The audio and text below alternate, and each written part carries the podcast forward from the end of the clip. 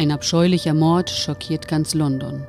Und genau 25 Jahre später scheinen sich die Ereignisse von damals zu wiederholen. John Sinclair bekommt unerwartet einen Hinweis aus dem Jenseits.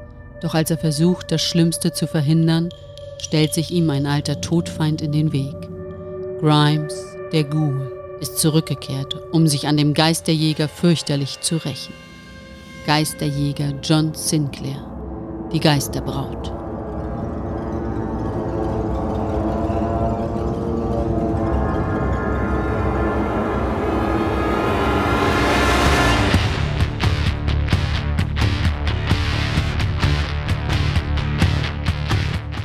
Edition war noch jung. Der Podcast hatte der Serie viele Geheimnisse entrissen. Grandiose Sprecher und Hollywood-reife Effekte erzeugten den Glauben an das Übernatürliche. Doch auch das Blöde existierte. Und einige Fälle waren mau. Mit reißerischen Titeln lockten sie und holten sich ihre Opfer. Geister, Dämonen, die Ausgeburten der Hölle. Sie alle warteten auf den Tag, an dem die Podcaster ihnen die Leviten lesen und die Serie in Heil oder Chaos stürzen würden. Denn ein Team war ausersehen, gegen die Mächte der Finsternis zu kämpfen. Dämonen nannten es den Bund des Lichts. Ihre Freunde nannten sie die Wortliga. Ihr Name war Team Sinclair.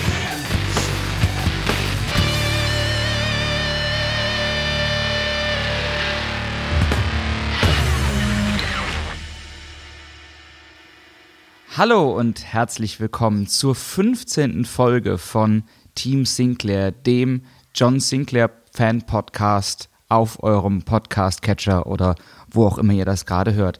Mein Name ist John und ähm, ich habe heute das große Vergnügen, in einem neuen Debüt zusammen mit Hajo Folge 15 zu besprechen. Hallo Hajo.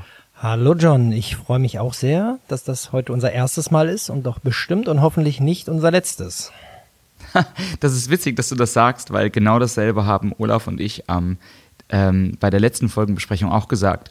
ähm, und wir waren uns dann einig, dass bei der Fülle an John Sinclair Output, der da noch vor uns liegt, sich die Kombination bestimmt mindestens noch einmal ergibt an der Stelle. mindestens noch einmal, ja. Hajo, wir haben Folge 15 heute vor uns und ich finde ja immer, dass ähm, alles, wo eine 5 und eine 0 am Ende steht, fühlt sich immer wie so ein kleines Jubiläum an. Also Deswegen ähm, auch herzlich willkommen zum ähm, dritten Sinclair-Jubiläum hier sozusagen. Und wir besprechen heute die Folge Die Geisterbraut. Aber bevor wir das machen, gucken wir erst nochmal zurück auf die letzte Folge, oder? Die Knochensaat. Die habe ich ja mit Olaf besprochen, deswegen gab es ja mein Fazit ähm, schon zu hören in der letzten Folge. Ich mochte die Folge sehr. Wie findest du denn die Knochensaat?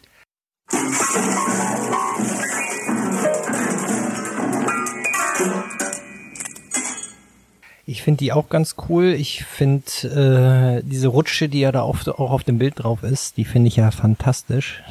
Ich frage mich, ob es das wirklich irgendwo gibt oder gab. Könnte ich mir tatsächlich sogar vorstellen, dass sowas. Genau, wir waren uns auch einig, das hat so viel, die Folge hat so viel Lokalkolorit irgendwie, dass es fast schon schade wäre, wenn es irgendwie, naja, es ist nicht schade, wenn es keine toten Skelette gibt, die durch den bayerischen Wald laufen, aber ähm, so dieses, diese ganze, dieses ganze Legendenhafte, was da aufgebaut wurde, das hat schon, das hat schon seinen Charme. Aber auch diese Rutsche, ich glaube wirklich, dass Menschen irgendwann auf die Idee gekommen sind, sowas zu machen. Warst du schon mal in Paris äh, in den Katakomben? Ich war in der Tat schon mal in Paris in den Katakomben, ja. Das, ja, ähm, und das finde ich ja auch völlig irre, dass jemand gesagt hat, so, wir machen jetzt hier mal Ordnung und wir stapeln jetzt mal alles schön. Jetzt kommen mal schön die Oberschenkelknochen zu den Oberschenkelknochen das ist richtig. und die Schädel zu den Schädeln. Und deswegen kann ich mir vorstellen, dass es auch so eine Rutsche irgendwo gibt oder gab.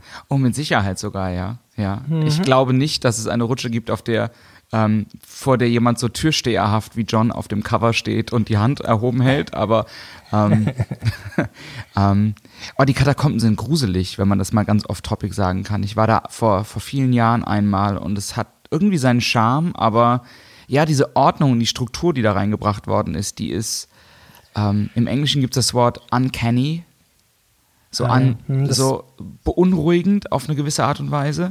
Mhm. Ähm, was wirklich, oh ja, oh, das ist eine gute, Da sind wir nicht drauf Und das- gekommen in der Besprechung auf den Und das Schrägste dort in Paris finde ich, dass man dort am Ausgang, nicht, dass man dort kontrolliert wird, sondern dass man dort kontrolliert werden muss. Weil als äh, ich dort durchging, habe ich gesehen, was schon alles von Leuten, die dort rausgingen, eingesammelt wurde. Die da versuchen, Sachen mitzunehmen. Das ist auch, da, ja. Mm. Also ich kann verstehen, dass es Kreise gibt, in, also keine Ahnung, wenn wir uns in irgendwelchen Goth-Zirkeln bewegen oder sonst was und Leute da vielleicht ein bisschen drüber sind, dass die die Vorstellung ganz cool finden, irgendwie so einen Schädel zu Hause zu haben, aber oh, die Vorstellung, einen echten Schädel zu Hause zu haben, finde ich dann schon wieder wirklich, wirklich seltsam, muss ich sagen. Ja, und ich, der ich mich seit ungefähr 25 Jahren in Goth-Kreisen bewege, sage, ich kenne niemanden, der sowas gemacht hat oder gemacht hätte. Alle Leute, mit denen ich zumindest äh, zu tun hatte, sind in der Hinsicht äh, sehr pietätvoll und vernünftig. Ja. Ja, das meine ich auch. Also, das war um Gottes Willen auch kein Ja. pauschales, Nein, nein. sondern das war eher ein, wenn jemand sich in den Kreisen bewegt und wirklich einen an der Waffel hat, Ja, als Kombination, ja, dann, Aber ich glaube, wenn jemand einen an der Waffe hat, dann sind auch die Kreise egal, dann machen die immer komische Sachen. auch das würde ich ungesehen Mhm. unterschreiben. Ja. Ja, ja. Ähm,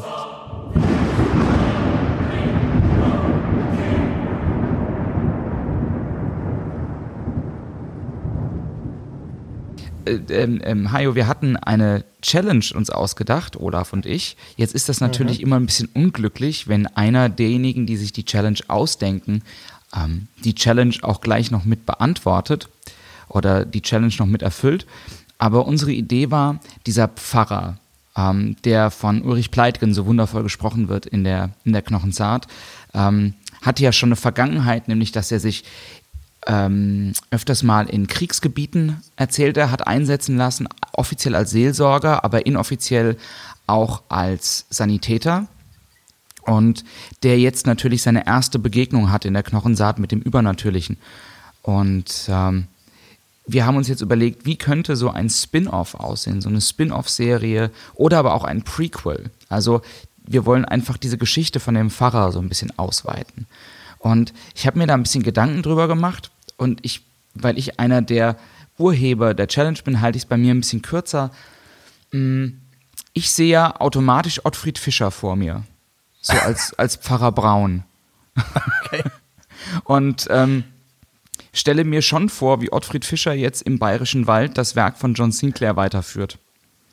Passt ja auch so rein geografisch und akzent, akzentuell. So. Ähm, allerdings muss ich auch sagen, so ein richtiger catchy Titel ist mir nicht eingefallen. Hast du irgendwas? Also, ähm, der erste Gedanke ist ja irgendwie, dass der, nachdem er jetzt ähm, hier ein bisschen mit der Beretta rumgeballert hat, auf die Idee kommt, boah, cool, ich werde jetzt Geisterjäger. Aber das war mir, das war mir zu einfach. Ja. Und es gibt ja auch schon so viele äh, Romane und daraus entstehen dann Hörspiele mit Geisterjägern. Ne? Es gibt John Sinclair Macabros, Dorian Hunter und ähm, noch viele weitere. Und die John Sinclair Classics? Ja, die auch. nee, aber ich meinte jetzt vor allem die, die einzelnen Figuren schon. Das Ich ja weiß. schon diverse. Und deswegen dachte ich mir, was ist denn eigentlich, wenn es denen auch mal so ein bisschen schlecht geht nach dem, was die alles so erleben? Oh. Und warum, warum gibt's da nicht äh, jemanden, wo die diese Geisterjäger mit Schwierigkeiten dann hingehen können, wo sie ein bisschen reden können, wo sie ein bisschen geistigen, geistigen, nein, geistlichen, nicht geistigen, den vielleicht auch, nein, geistlichen Beistand erhalten. Also Und deswegen könnte doch dieser Pfarrer, ja, so eine Art Seelsorge für äh, Dämonenjäger oder für Geisterjäger. Oh, das ist ja fantastisch. Das ist ja fantastisch. Oh, ich habe gerade diese Bilder vor mir, wie man in so einem Gesprächskreis sitzt und, Ja. und man sich berät und sagt so, ja, oh, diese Ghouls, ich ertrag's nicht mehr. Und dann immer mit den Silberkugeln und dann zerplatzen die immer so eklig. ja, und wir, Genau. wir danken dem John für seinen Beitrag und dann alle, klatschen alle. alle, danke, John. ja.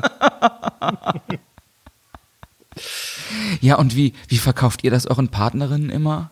Dass ihr schon wieder irgendwie mit einer Dämonenbraut euch abgeben müsst? oh, das ist ja fantastisch, die Idee. ein Seelsorgerheim für Geisterjäger. Ja, das äh, sollten wir uns mal merken. Oh, wow. Ich meine, du schreibst ja Hörspiele, ne? Dass du noch nicht längst Ja. zum Griffel gegriffen hast und irgendwie noch nicht irgendwie. Eieieiei. Ja, leider ist es ja selten so, dass man einfach schreiben kann, was man will. In der Regel ähm, geben ja die Verlage vor, was sie haben wollen. Ja, das stimmt wohl. Mhm. oft, oft zumindest. Also es gibt auch andere Ausnahmen, wo ich mich auch sehr drüber freue. Da gibt es auch noch einige oder eine Sache, die, wenn ich Glück habe, dieses Jahr noch kommt, werden wir dann vielleicht auch mal hier im Podcast erwähnen. Wenn du das erwähnen möchtest, werden wir bestimmt den Raum dafür finden. Absolut. Gut, dann glaube ich, ähm, ich spreche jetzt mal für mich und Olaf, dass wir die Challenge ganz gut erfüllt haben. Und ähm, wenn ihr weitere Vorschläge da draußen habt, was der, ähm, was der Pfarrer aus Waldeck im Bayerischen Wald noch so machen könnte, dann könnt ihr natürlich auch gerne einfach mal eure Challenge-Antworten in die Kommentare schreiben. Sowas, so kann man ja vielleicht auch noch ein paar, paar gut, ganz gute Ideen entwickeln. Kommen wir zur aktuellen Folge. Hajo.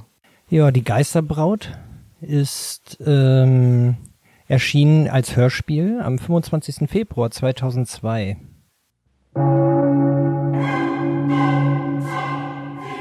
Team Sinclair. Korrekt. Hat 49 Minuten 14. Damals waren die doch noch relativ knackig, ne? Das wurde dann später länger. Ja, ja. Und Wir sind auch noch in der Zeit, wo Oliver Döring daran gearbeitet hat. Richtig. Und basiert auf dem gleichnamigen Heftroman, erschienen am 4. Dezember 1979 als die 74. Folge aus der Geisterjäger John Sinclair-Reihe. Ja, und damals waren ja die äh, Gespensterkrimi noch nicht dazugezählt. Genau. Das hat man ja erst ab der zweiten Auflage gemacht, deswegen sind wir jetzt ja schon beim 124. Fall.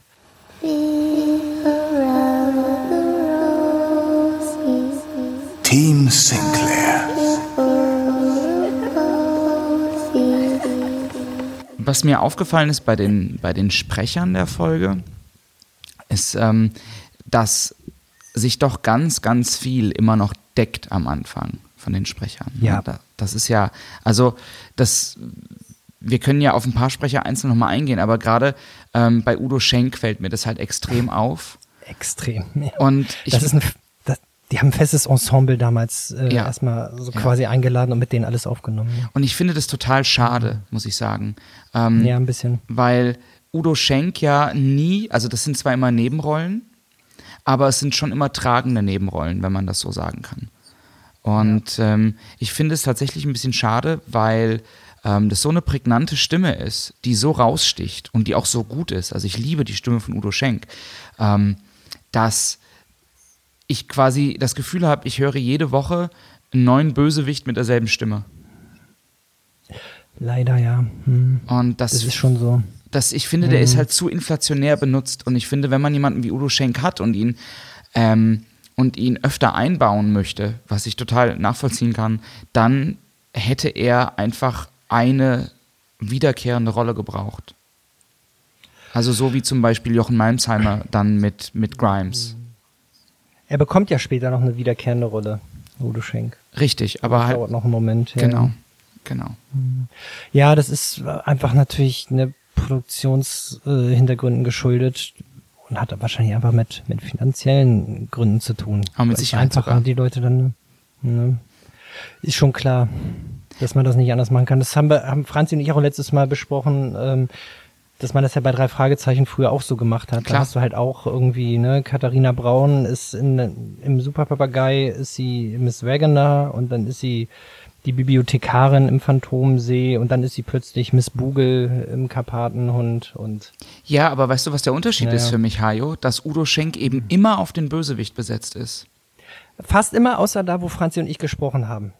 Beim Hexer in Paris war er nämlich, da war er nämlich der, äh, der örtliche Verbindungsmann, den es ja immer gibt richtig, in jedem richtig, Land. richtig, richtig, Mhm. richtig, richtig. Ja. Aber, Aber, sonst ist er immer böse. Mhm. Und das ist halt irgendwie, du hörst ihn selbst am Anfang freundlich und denkst, ja, trotzdem. Ja, komm, der könnte eigentlich gleich erstmal instant eine Silberkugel kriegen. genau. Du hörst ihn einfach nur und ballerst ihn einfach um, weil, hey, ich kenne die Stimme, das ist nichts Gutes. ähm, ansonsten haben wir gar keine so riesengroßen, Spre äh, nennen wir es mal Sprecherlegenden. Also bei der letzten Folge mit Olaf, da war ja dann zum Beispiel noch Ulrich Pleitgen dabei oder so. Ähm, sowas fehlt hier bei der Mhm. Geisterbraut.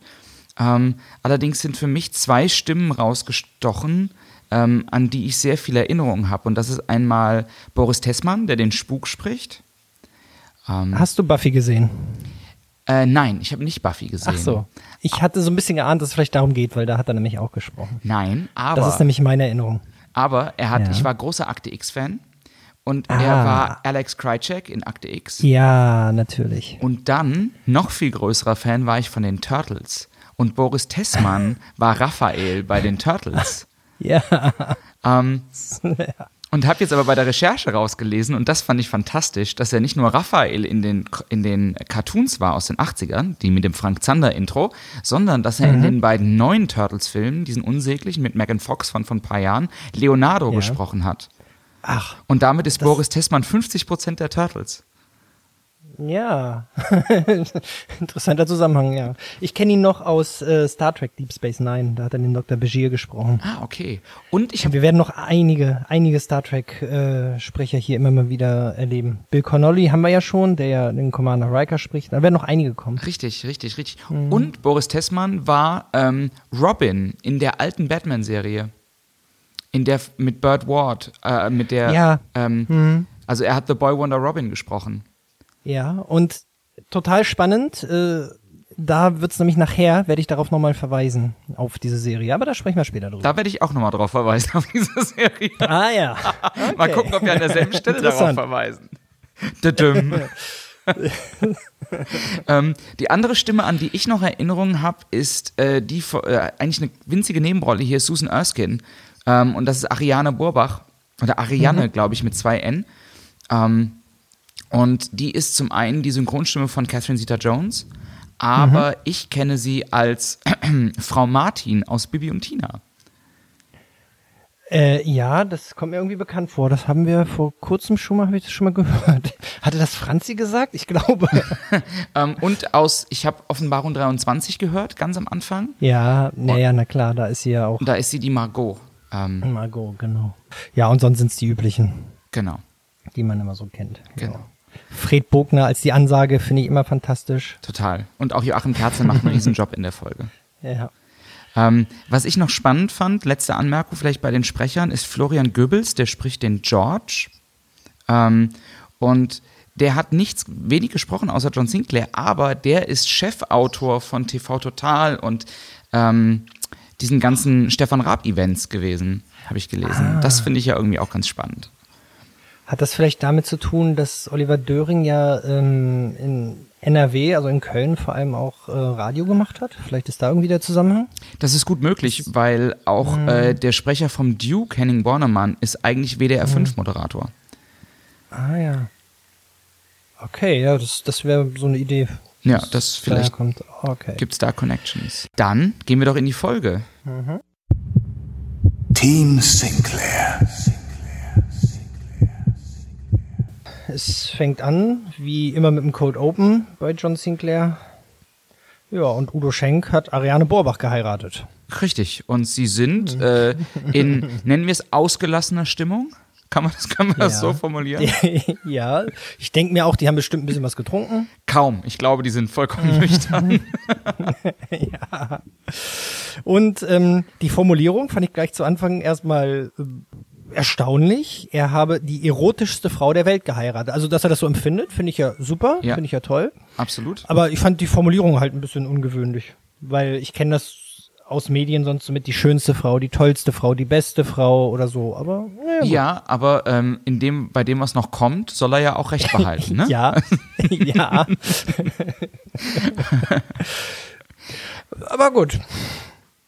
Also ich, ich finde es ein bisschen, ich finde es alles ein bisschen drüber, den Anfang. Auch da, wo er noch positiv ist, muss ich sagen. Ähm, was ich allerdings gut, was mir gut gefällt, ist, es klingelt an das Telefon und, und Harry geht ran und ähm, möchte jetzt hier gar nicht in Details gehen, über was die so sprechen. Wir wollen ja noch so halbwegs jugendfrei bleiben. Aber ähm, es gibt dann den Moment, wo Harry, also Udo Schenk, sagt, was? Und dann ändert sich schlagartig die Musik und es wird so ein zweifelndes Klavierding eingespielt und das finde ich richtig gut. Ja. Also Das ist gut und die wenden ja hier ein Stilmittel an, das wir sehr häufig bei John Sinclair haben, das wir sogar in dieser Folge nochmal haben werden, nämlich wir starten nur mit einer ähm, Angabe, wo wir uns gerade befinden. Dann kommen ein paar Sätze von den Figuren und dann äh, setzt der Erzähler ein und erklärt erstmal, was hier eigentlich wirklich Sache ist. Und dann und dann kommt während der Erzähler das erklärt, kommt dann plötzlich der große Umschwung. Richtig. Richtig. Ich finde überhaupt, dass Joachim Kerzel ähm, ein sehr, sehr, eine sehr, sehr große und einnehmende Rolle hat, zumindest in der ersten Hälfte des Hörspiels. Ja. Es wird sehr, sehr viel erklärt. Mhm. Ähm, und ich finde inhaltlich, was dann eben passiert ist, also Harry und Susan Erskine haben gerade geheiratet, es ist ihre Hochzeitsnacht, erfahren wir. Ähm, und Harry hört am Telefon oder erfährt am Telefon von seinem besten Freund, der nicht bei der Hochzeit war, dass seine Frau ihn an ihrem letzten Tag als ungebundene Frau, ähm, wie er sagt, in einem billigen Motel mit einem Mann namens Peter McCushin, jetzt ist mir gerade der Name entfallen, Ähm, ähm, Peter. McCurtain, ich habe ja Peter genau. McCurtain ähm, betrogen habe. Und er rastet komplett aus. Ja, also ähm, da ist die Deeskalation schnell da, ne? Ja, ja, Er wird ja, ähm, ich, ich werde jetzt mal kurz zum Teenager, ja. ähm, weil Das ist okay. es klang für mich, es klang für mich an einer Stelle, als würde Joachim Kerzel nicht, er wollte wahrscheinlich Aschfall sagen, es klang für mich wie Arschverein.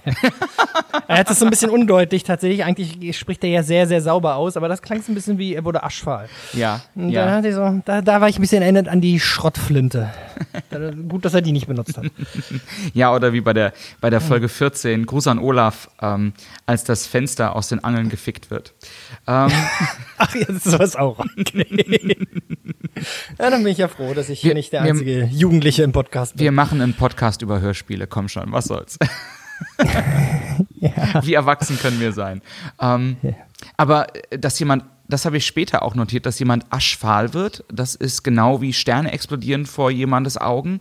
Ähm, das Mhm. ist auch großes John Sinclair-Klischee, finde ich. Also die Formulierung finde ich in jeder Folge wieder und freue mich auch schon immer drauf, Mhm. Ja. wenn das passiert. Oder dass den Leuten das Blut in den Adern gefriert. ja, genau, genau, Mhm. genau. Ja, genau. Was ich nicht verstehe, also diese Reaktion ne, von Harry. Also Er knallt sehr schnell durch. Ne? er knallt Und dann auch aber, richtig. Ja, und ich verstehe auch ihre Reaktion dann nicht. Also was ist denn das bitte für ein Paar? Also der ist total wütend, das verstehe ich. Also ich bin selbst verheiratet. Mhm. Wenn ich jetzt am, an meiner, in meiner Hochzeitsnacht gelernt hätte, Mhm. dass meine Frau mich äh, einen Tag zuvor betrogen hätte, hm, wäre ich auch nur so semi-begeistert, muss ich sagen. Ja, so richtig super findet man das nicht. Nee, nee. Also es gibt Dinge, Und die finde ich angenehmer. So. Und sie macht kurz die, die Dinge, die man halt so in Filmen dann macht. So, äh, ich kann dir alles erklären, es ist nicht so, wie du denkst. Genau. Und er, Genau. er sagt doch und sie sagt, "Hm, ja, okay. Ja, aber dann Und dann gibt er hier eine Ohrfeige. Ja, Was ist ich- auch nicht richtig. Es ist nicht richtig, aber wir sind jetzt, Mhm. also, boah, jetzt sage ich was, was man wirklich falsch verstehen kann. Aber wir sind jetzt, also das spielt vor 25 Jahren, 2002 zurück, das heißt, wir sind 1977. Ähm, Mhm. Wäre es ein Film gewesen, den man 1977 gedreht hätte, wäre das eine Szene gewesen, die man nicht anstößig gefunden hätte.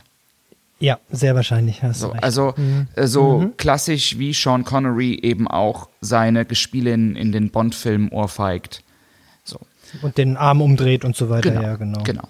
Ähm, aber, also, was ich nicht verstehe, ist ihre Reaktion, die dann sagt, Ja. ja. ich habe es und ich werde es wieder tun, denn er ist wenigstens ein richtiger Mann. Also so die richtigen, richtigen Warum? dummen Klischees. Aber ne? warum Und mit heiratet sie den denn dann? Ja, ja, das, also vielleicht wegen des Geldes, weil er ist ja Unternehmer. Das war jetzt noch meine Erklärung. Also, ja, aber, das, also, äh, äh, also, Das, und ja, dann passt es auch überhaupt nicht mit der, mit der ähm, Charakterisierung, die Joachim Kerzel Mhm. dann ähm, von Harry Erskine gibt, weil er sagt nämlich, ähm, er sei sonst ein so friedliebender Mann. Ja. Und Entschuldigung, aber Das- der klingt nicht wie ein friedliebender Mann. Der klingt jemand, der ein wirklich, wirklich, wirkliches Problem hat. und der Gewalt gewohnt ist, ne? Genau. Der sagt, okay, Genau. hier ist was scheiße gelaufen, dann gibt's jetzt erstmal äh, eine geklatscht. Ja, und also auch meine Mhm. erste Reaktion ist doch dann nicht in die Küche zu gehen und ein Messer zu holen. Wenn ich ein Nee, friedliebender Mann also- bin. Also, das ist halt alles, das ist so übertrieben, Ich meine, ich. wenn er jetzt, was weiß ich, äh, Gewalt gegen Sachen oder so, ist auch nicht richtig, aber da, da wird man sagen, okay, er lässt seine Wut an irgendwelchen Gegenständen aus, die ihm selbst gehören. Richtig. Richtig. Ne? Richtig. Und also, aber, aber die beiden ja. werden eingeführt als unfassbar verliebt.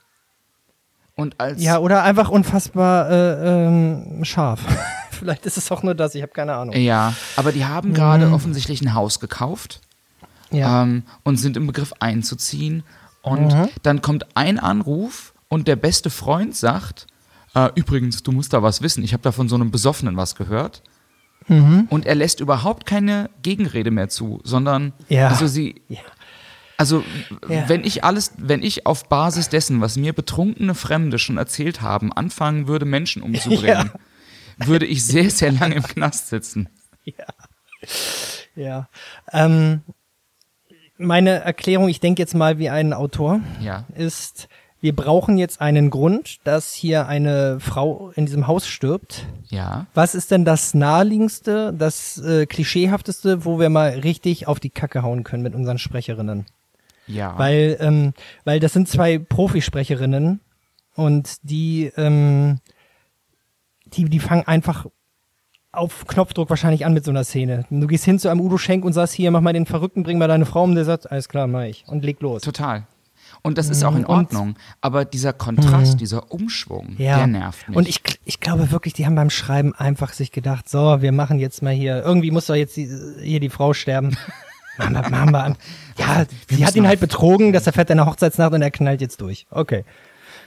Alles das ist okay, aber dann lass die doch vorher nicht so unfassbar. Ja, es ist einfach Trash. Ich habe die erotischste Frau der Welt geheiratet und jetzt knall ich sie ab. Ey, du warst, also dafür, dass du es einfach nur mal so rausgerotzt hast, warst du gerade relativ dicht dran, aber okay, nein, fand ich nicht schlecht. Ja, so Mensch. Ähm, das hast sind einfach so Sätze. Schenk in dir. Das sind so Sätze, die kommen mir über die Lippen. Was soll ich sagen? Ähm, Nein, aber auch die, die Tonlage des Udo Schenk, das meinte ich. Ach so. Das war ganz gut. Ah, Mensch. Das, das wollte das wollte ich damit sagen. ist mein. Ah, Das- was soll ich sagen? Danke. Ähm, also den Verrückten kann ich wundervoll. Ähm, aber und dann geht's ja noch weiter. Also er dreht dann durch, Ja. er holt das Messer, was Joachim Kerzel großartig kommentiert mit er öffnet die Kiste mit der Aufschrift Bestecke. Ja, und jeder weiß selbst sofort, was er da holt aus dieser Kiste. Klar, ne? Als er sagt, er geht und holt eine. Der, was soll kommen? Was soll in der Kiste sein? Tretroller? Der wird mir jetzt nichts bringen, ne? Ein Löffel. Äh, ja, gut, das tut mehr weh. Das wäre auch eine ne Möglichkeit, ne? Ähm, aber was ich dann, und dann geht's ja noch weiter, ne? Also er sticht die nicht einfach ab, sondern er sticht irgendwie in sie rein, immer wieder und schreit, stirb du Hure. Und um dann zu, um dann so zu schreien wie, ich hab es getan, Susan ist tot, tot. Und da klingt er halt für mich wie besessen irgendwie. Also Ja. das klingt so, also die Szene könnte man mir auch verkaufen als, der ist gerade von einem, wirklich von einem Dämon besessen und führt dessen Werk aus. Genau das habe ich auch gedacht. Also wie so ja. ein Kultist oder sowas. Ja, ja, ja. Und das passt Und auch ich- nicht. Ist es, es ist ja in diesem Fall anscheinend nicht so, weil das hätten wir ja erfahren. Das würde man bei John Sinclair nicht einfach mal unter den Tisch fallen lassen. Richtig, genau, genau. Aber trotzdem finde ich, ist diese Szene einfach durch ihre Klischeehaftigkeit so extrem bildlich für mich entstanden. Also ich sehe wirklich einfach, ähm, das wahrscheinlich würde man es im Film dann so zeigen, dass man nicht richtig sieht, wie das Messer die Person trifft, aber man sieht halt, wie er da irgendwo hinsticht und dann am Schluss sitzt, kniet er mit Kopf in den Nacken gelegt, das Messer noch in der Hand, Ja. überall um ihn rum an den Wänden die Blutspritzer und dann geht die Ja. Kamera Ja. von unten nach oben hoch. Ja. Ich zeige das übrigens auch gerade hier mit meiner Hand, das sieht man aber nicht. Ja, aber ja. Du, Das äh, passiert halt immer irgendwie. Ich, das ist richtig. Aber ja, ich bin da vollkommen bei dir, das stimmt. Und ich finde auch, ähm, die Überleitung, die dann Joachim Kerzer macht, ist fantastisch. Also er, er liest ja dann Ja. quasi so, so, er wird verhaftet, er sprach keine, irgendwie kein Wort, unzurechnungsfähig. Mhm. Und dann endet das bis, ähm, er würde sich rächen in 25 Jahren. Heute. Und das ist, Ja. ach, das ist so ein Gänsehautmoment. Das finde ich Ist so es, aber da ist mir noch was aufgefallen, nämlich ähm, so, er hat nichts gesagt, wird Mhm. für unzurechnungsfähig erklärt, kommt in eine Heilanstalt, so wird es hier genannt, mit anschließender Sicherheitsverwahrung. ja. Aber was ist das, das denn dann vorher? Also, äh, Ich meine, Das Sicherheitsverwahrung, gute das Frage, kenne ich. Ich, ich habe natürlich juristisch keine Ahnung. Aber ähm, ich kenne das so mit der anschließenden Sicherheitsverwahrung, dass die nach einer ähm, Verurteilung stattfindet. Also wenn jemand wirklich im, in einer JVA sitzt. Ja. Und sie nennt es hier Heilanstalt, also das wird wohl sowas sein wie eine forensische Psychiatrie. Mhm.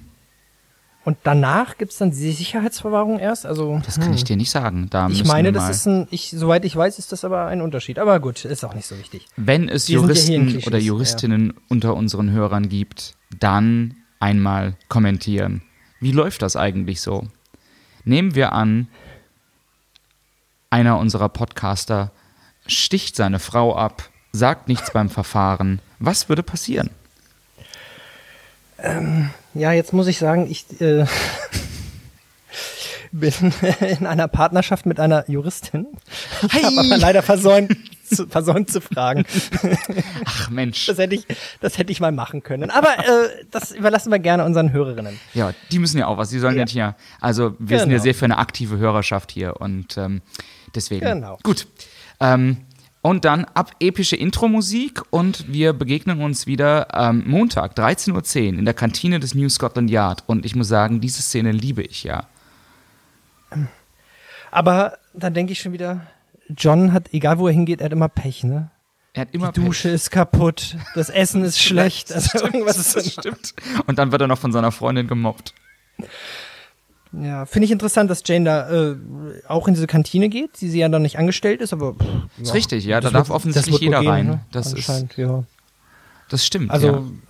Oh, ist mir gar nicht ich- aufgefallen, ja? Richtig. Ja, also ich weiß äh, von einer Mitarbeiterin de, ähm, des äh, Bundestages, dass das dort nicht so einfach möglich ist, dass du da eben nur mit Ausweis reinkommst, aber ich habe keine Ahnung. Aber ich könnte mir vorstellen, bei so einer Sicherheitsbehörde wie Scotland Yard, dass es da auch Bestimmungen gibt. Das- aber gut, die hat vielleicht so einen Besucherausweis, weil sie da oft ein- und ausgeht. Ja, man kennt sie. Das kann ja schon sein. Ja, ja, das, Das ist die Frau ich Collins, die, die, die ist öfter hier. Ah, die ist öfter bei dem Paul oben im Büro und Immer. da wollen wir gar nicht wissen, was da Immer, abgeht. immer Montag, wenn Steaktag ist, ist die Frau Collins da. die Frau Collins. Ja. Ähm, ich finde ähm, zwei, äh, drei Gedanken zu der Szene. Also John und Jane treffen sich. Ähm, John beschwert sich über sein Essen. Jane äh, quetscht ihn aus, wie denn Will Malmans neue Freundin Karin aussieht. John druckst sehr, sehr viel rum, wird dafür von Jane gemobbt. Und ähm, dann erzählt Jane von ihrer Begegnung mit Madame Atari.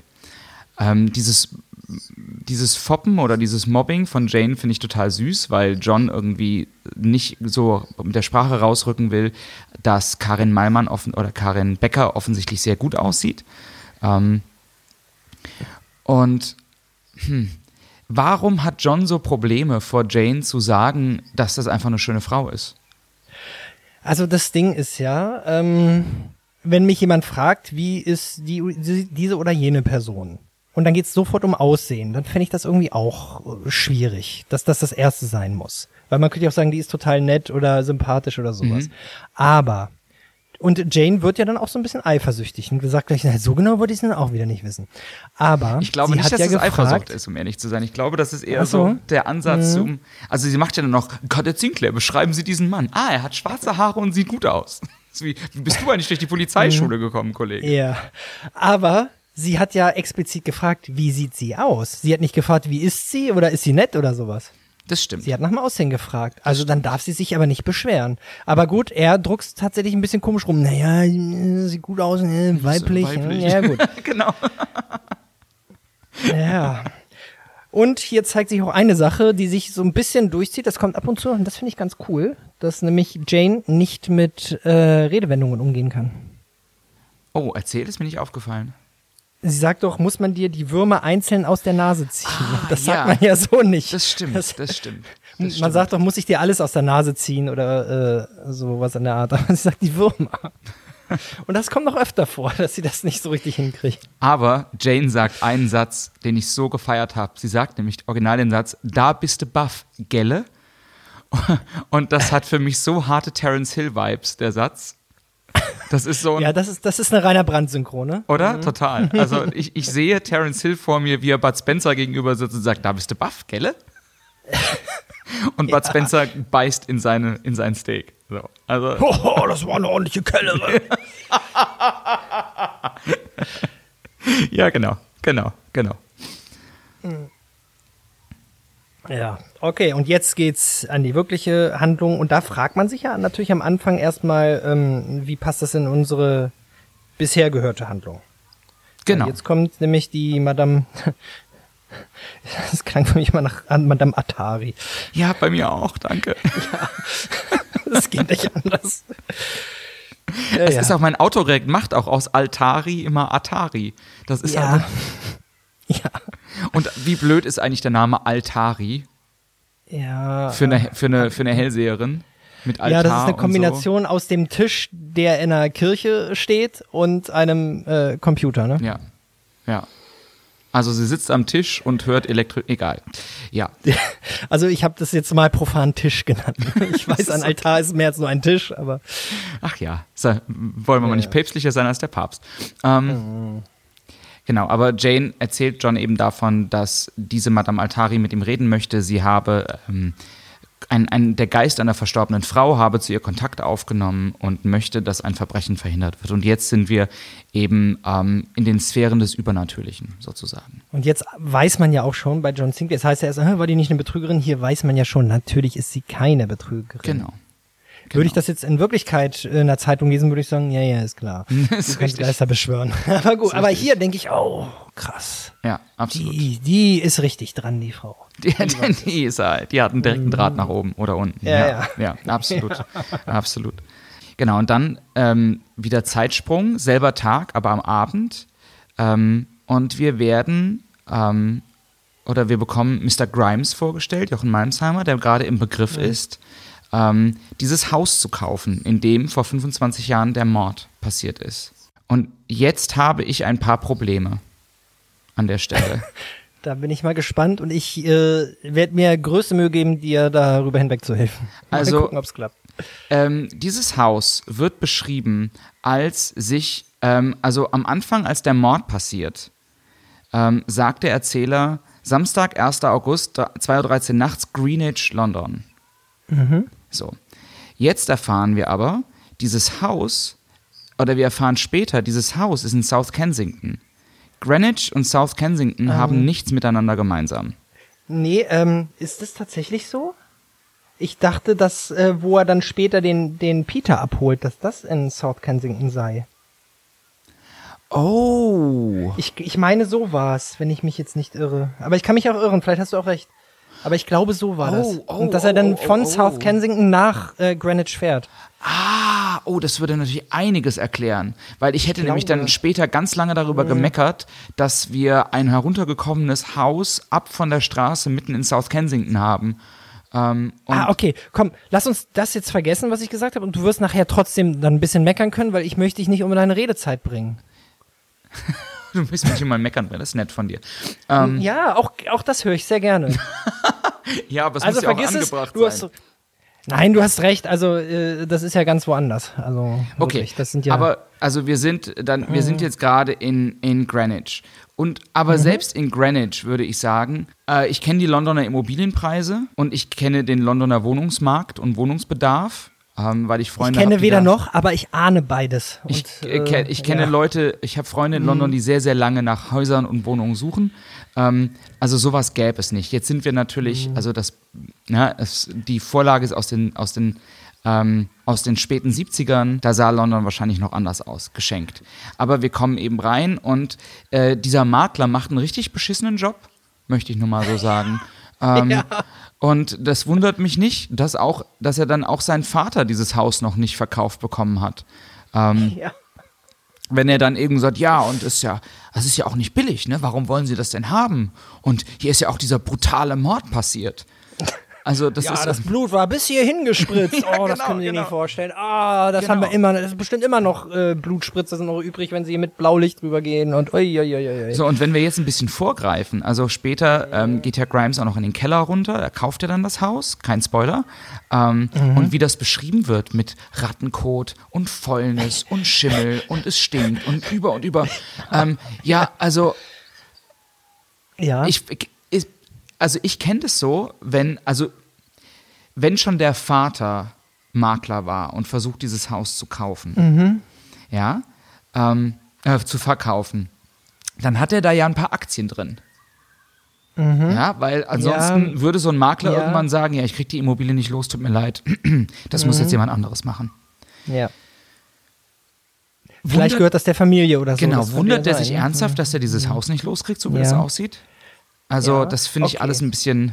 Also, das ist natürlich sehr, sehr irgendwie Story-Setting und sehr, sehr, ne, das ist, das muss so sein, damit die Story funktioniert.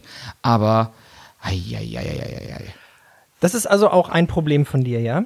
Ich versuche dir jetzt daraus zu helfen, habe ich ja versprochen. Bitte, ich bin sehr Und gespannt. zwar, dieser Makler, das wurde nicht erwähnt, aber dieser Makler ist ein Dämonenmakler. Und wenn man Dämonen an ein Haus verkauft, dann sagt man natürlich, boah, hier stinkt im Keller richtig nach Ratten, Rattenkacke und äh, hier ist ein Mord passiert. Also fantastisches Haus, wirklich ganz tolle diesen- Immobilie. ich könnte Ihnen auch noch einen Folterkeller anbieten, das ist super. Oh, den gucke ich mir aber auch noch an, das ist ja toll. Also da kann ich mich hier gar nicht entscheiden.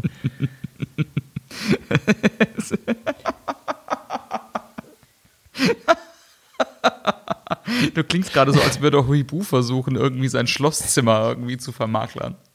Das ist so Ja, herrlich ich- mit ich- diesen Spinnweben. Oh. Ja, ich, ich versuche gerade mich als Makler für Hörspielprobleme zu verdingen und habe dir jetzt ein Problem verkauft. Das ist okay. Ja. Na gut. Ja, nee, du hast schon recht, das ist schon alles ganz schön schräg. Und äh, ähm, was ich halt auch krass finde, dass er sagt, er stach, das ist wieder das Ding, was du sagtest mit 70er und so weiter, er stach auf das Mädchen ein. Also für mich klang das nach einer verdammt erwachsenen Frau. Richtig, ja. Zumindest auch schon so erwachsen, dass sie heiraten darf. Und in allen acht Räumen des Hauses Sex haben darf. Ja. Allerdings. Und davon mal abgesehen, klingt auch Ariane Borbach auch damals nicht, als wäre sie 17. Ist korrekt, ist absolut richtig. Und auch bei einer 17-Jährigen von einem, so, also es ist ja so, so ein Mädchen Ja. in dem Zusammenhang, ich will jetzt nicht irgendwie übertreiben, aber das klingt ja schon ein bisschen, es klingt ein bisschen von oben herab. Wüsste ich nicht, was da passiert ist, würde nur diese Stelle hören. Er hat auf das Mädchen eingestochen. Da hätte ich mir vorgestellt, dass da wirklich ein kleines Kind So ermordet worden ist. 12, 13, 14-Jährige, genau. Oder zumindest auch das, ja. Ja, genau. Genau. Na gut, aber Grimes nimmt eben, ähm, nimmt eben dieses Haus und ähm, Kerzel greift, finde ich, ganz tief in die Ekelkiste bei der Beschreibung. Ja. Dann geht der Makler, was auch irgendwie, das ist aber so ein Ami-Ding, oder? Dass er dann quasi dieses Haus besucht und auch sofort einfach bleibt. Und der Makler nimmt das Schild vorne mit, ne? Ja, genau. Und da werden dann auch keine Verträge mehr unterschrieben, sondern wahrscheinlich zahlt Grimes in Bar. Und, Ja. ähm, ja. und er findet dann eine tote Katze. Und das ist so, Ja, ein, so ein, also- das ist mein Alf-Moment in der Folge. Ja, schon. Aber da denkt man auch wieder, ey, der Makler, der hat noch nicht mal vorher kurz mal geguckt, ist da alles okay, Ja. wenn ich das zeige? Also, Nein, will ey. der das Ding verkaufen? Jetzt beim Ernst? Ja. Also, ich hätte doch als Makler, wenn ich es verkaufe, zumindest mal das, die tote Katze weggenommen. Wenigstens das. Ja. Auf jeden Fall. Aber gut. Oder er hat gedacht, boah, aber wenn mal ein Ghoul kommt, ne, dann findet er das heimelig. Ja. So, und das bringt mich jetzt dazu. Äh, hast du denn noch mehr Probleme? Oder? An der Stelle nicht, nee. Okay. Das bringt mich jetzt dazu, ich würde mit dir gerne kurz über Ghouls reden, wenn du Lust hast. Ja, lass uns, ja, auch du, lass, ich, ich rede mit dir über fast alles gerne. Lass uns über Ghouls reden. Weil die hatten wir bis jetzt noch nicht bei John Sinclair, die spielen da aber eine relativ große Rolle, immer mal wieder. Ne? Korrekt. Wie stellst du dir denn so einen Ghoul vor? Weil, Ähm, also zumindest den bei John Sinclair, sagen wir es mal so. also den ähm, bei John Sinclair stelle ich mir eigentlich original so vor, wie John ihn später beschreibt. Und ich glaube, John beschreibt ihn als, äh, er sähe aus wie eine halb verdaute Pizza. ähm, da natürlich John Sinclair mein Erstkontakt mit Ghouls war, ähm, hat das natürlich sehr, sehr stark geprägt, wie ich mir Ghouls vorstelle. Ich weiß aber wohl auch inzwischen, ähm, dass Ghouls eigentlich, glaube ich, eher so aus dem arabischen Kulturkreis kommen. Genau. Hm. Ähm, So aus dieser und- Mythologie. ähm, da tatsächlich irgendwie anders aussehen. Ne? Also, also ähm, ich, ich, ich glaube, ein Tierkopf, wenn mich nicht alles täuscht, aber ein menschlicher Körper, irgendwie sowas. Ja, also man findet auch nie wirklich eine einheitliche Beschreibung. Die sehen wirklich in jeder Geschichte, jeder Mythologie ähm, anders aus. Ne? Das Verhalten ist oft ähnlich. Also dieses, dass sie sich von Leichen ernähren, das ist ja immer so ein Thema. Ja. Aber ähm, sie zum Beispiel bei, bei Dracula, Renfield, wird teilweise, es wird nie so genannt, aber er wird teilweise wird auch der als Ghoul bezeichnet. Okay, verstehe. Oder es wird davon ausgegangen, dass er so eine Art Ghoul ist. Bei drei Fragezeichen zum Beispiel, beim äh, Vampir im Internet, da ist der Vampir auch als affenartig und ich glaube sogar geflügelt beschrieben. Mhm. Ja.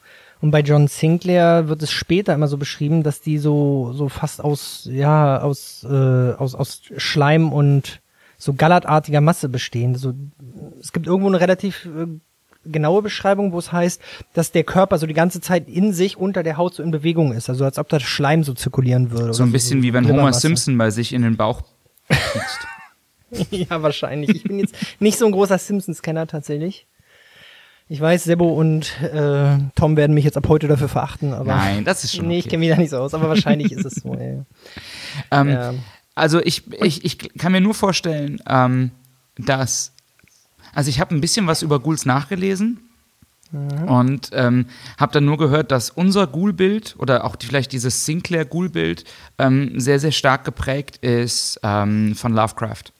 Ja, der die halt zum ersten Mal irgendwie so Richtung Friedhöfe platziert hat und so. Ähm, weil das Mhm. Leichenfressen ist tatsächlich klassisches Ghoul-Element.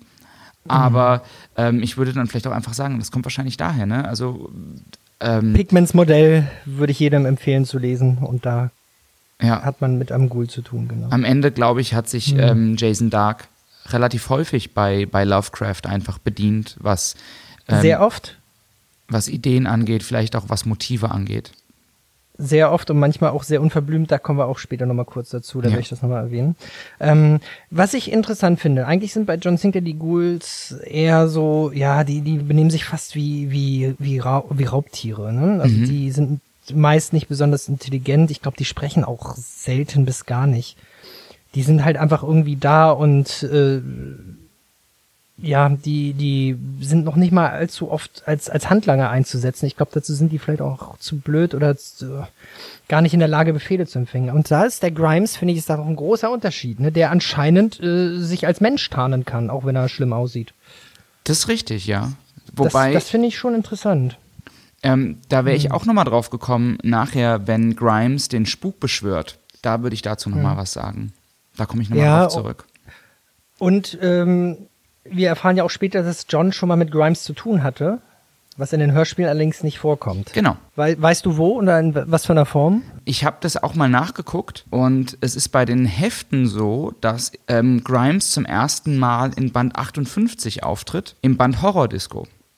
Ja, und da führt er nämlich eine Disco. Richtig, nämlich, richtig, Nämlich namens Disco Hell. richtig. Finde ich schon interessant.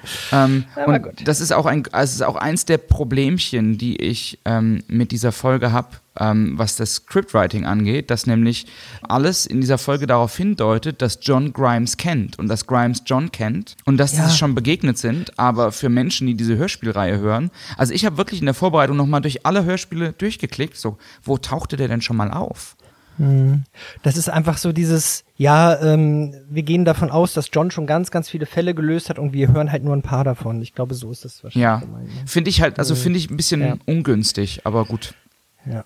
So, und jetzt äh, sage ich nochmal, an wen er mich ein bisschen erinnert, der Grimes. Äh, das ist wahrscheinlich jetzt einfach meine eigene Fantasie, weil genauso wird es nicht beschrieben, aber ich habe dabei im Kopf Danny DeVito bei Batmans Rückkehr.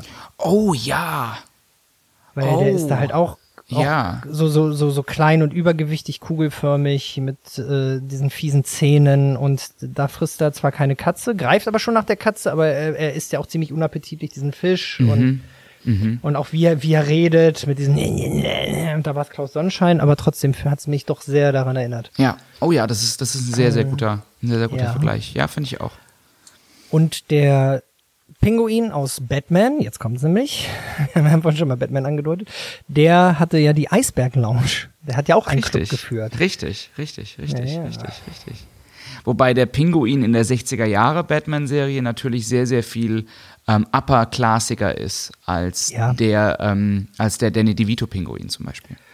Der Danny DeVito-Pinguin ist auch, findet so auch in den Comics nicht statt. Der Nee. ist eigentlich ganz, Nee, eigentlich ganz anders. Das stimmt. Ähm, also der 60er Jahre Batman ähm, ist dann sehr viel ähm, Oswald Couplepot-mäßiger. Aber ich habe gleich, es ist schön, dass du das jetzt hier ansprichst, ich habe nämlich gleich noch einen anderen Batman-Moment. Da komme ich dann nachher nochmal drauf zurück. Oh, okay. Aber wir springen in die Nervenklinik Bel Air bei London. Heißt sie Bel Air oder habe ich mir das nur eingebildet? Hm, Doch, ich glaube, die heißt so, ja. Wo quasi der Prinz von Bel Air, Ja, Harry genau. Ers- Erskine, Gartenarbeiten macht und einen Park angelegt hat in den letzten 25 Jahren. Und ich, Und da, ja? Nee, mach du ruhig mal. Äh, ich finde das auch seltsam dafür, dass der beschrieben wird, wie am Anfang sagt Kerzel, ja, der hat sich nicht geäußert, also der hat nichts gesagt, der wurde als geisteskrank eingestuft. Und hier wird er von Anfang an, oder ja, offensichtlich hat er sich über diese 25 Jahre, weil er nie ausgeflippt ist, so einen guten Ruf erarbeitet, dass man sich schon die Frage stellt, was waren denn das für schlechte Gutachter irgendwie beim Prozess? In der Folge, die ich mit Franzi besprochen habe zuletzt, davon komme ich jetzt nochmal wieder drauf, da ist ein, wie alt ist sie? Das Mädchen ist da 8, 9, 10 Jahre alt. Die ist, weil sie einfach ein bisschen seltsame Sachen erzählt hat, kommt sie in die Sicherheitsstufe 3 niedrig, was bedeutet, dass sie in einem Raum eingesperrt ist, klingeln muss, wenn sie zur Toilette möchte und nicht telefonieren darf. Weil sie komische Sachen erzählt hat. So. Ja. Und der, der Typ hier, der eine Frau bestialisch mit dem Messer zerstückelt hat, der äh, steht hier mit einer Heckenschere im Park. Richtig, richtig. Und es fällt auch niemandem auf, dass der einfach ein Loch unter der Mauer durchbuddelt. Also, mal ganz abgesehen davon, dass dieses ganze äh, Motiv von einem Loch unter der Mauer durchbuddeln natürlich so comichaft überzeichnet ist und nicht funktioniert.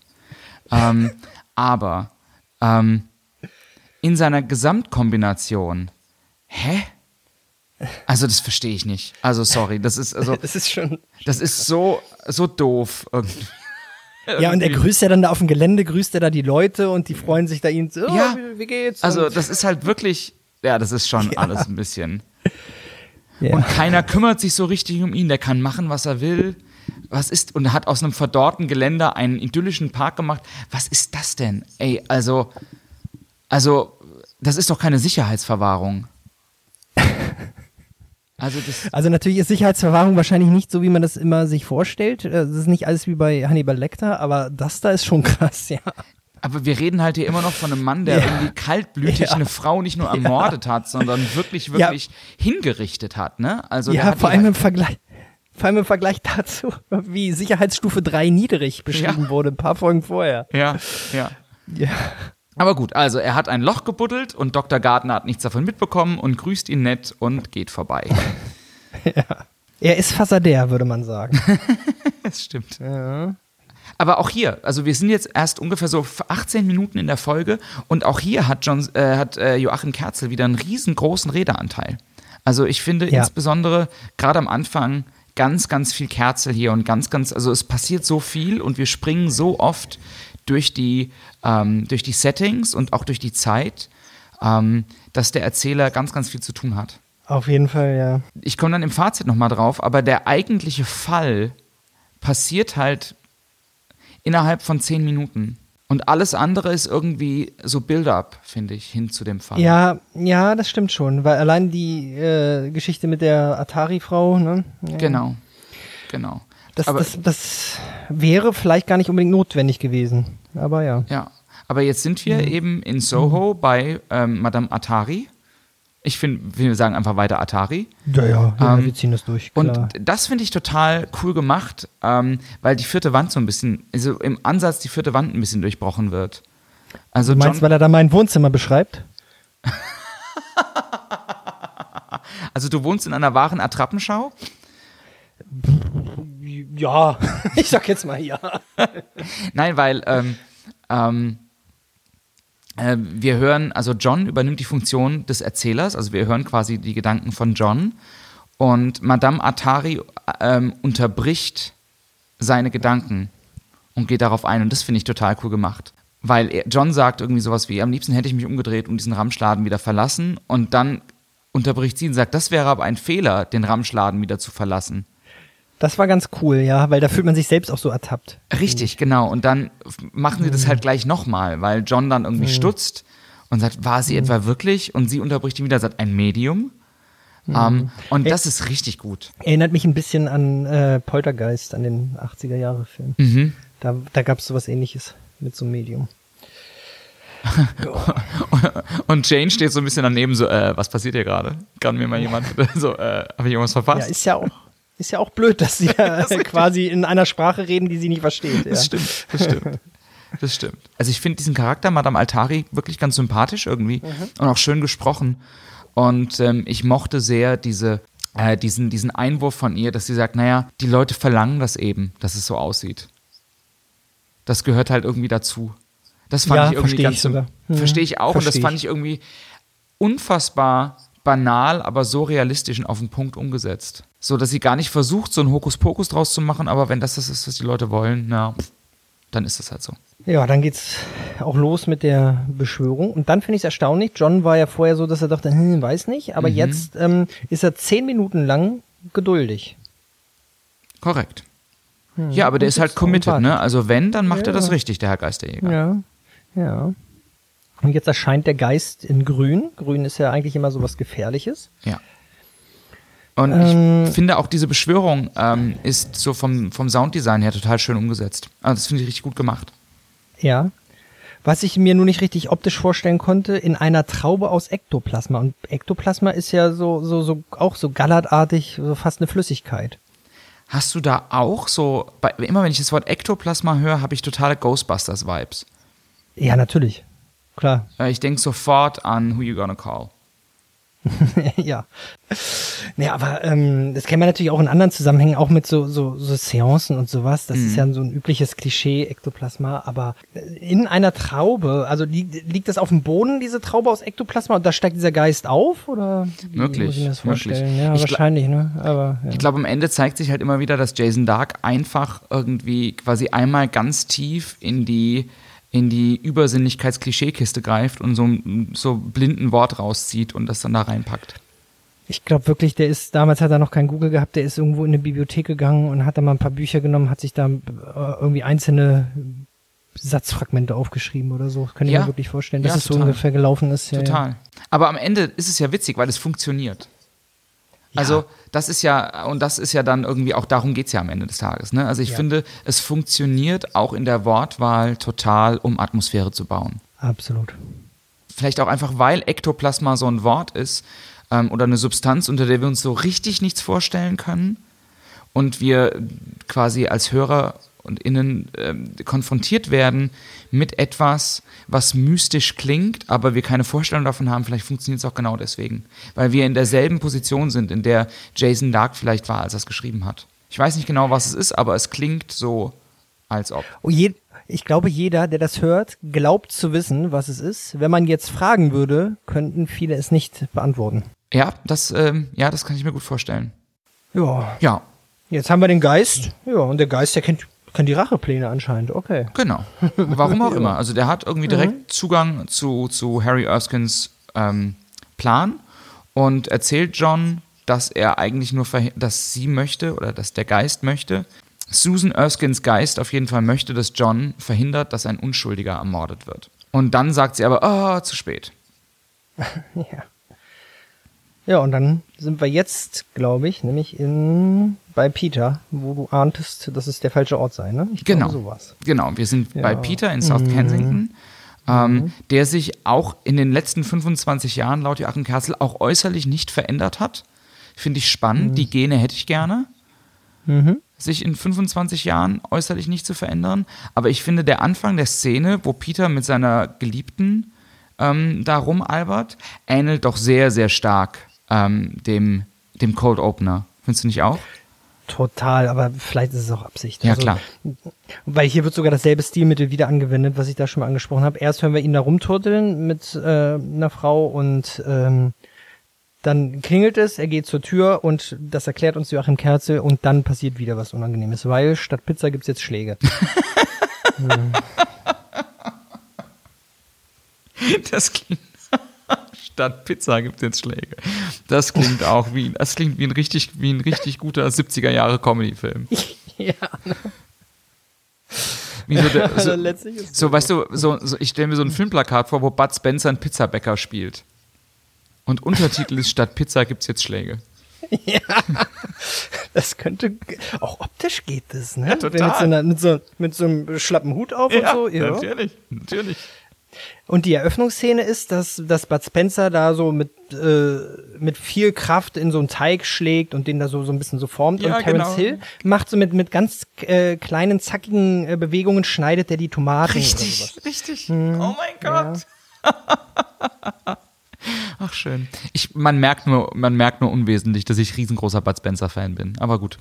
Ähm, Ich mochte ja immer Terence Hill mehr, aber äh, beides in Kombination natürlich am besten. Aber ich war mal der, der Terence Hill-Fan, den mochte ich. was passiert ist relativ kurz zusammengefasst. Also es steht natürlich Harry Erskine vor der Tür. Äh, Peter McCurtain erkennt ihn am Anfang nicht. Mit einer 45er Magnum. Die hat er wahrscheinlich auch mitgebracht aus seiner äh, Sicherheitsverwahrung. Ja, genau.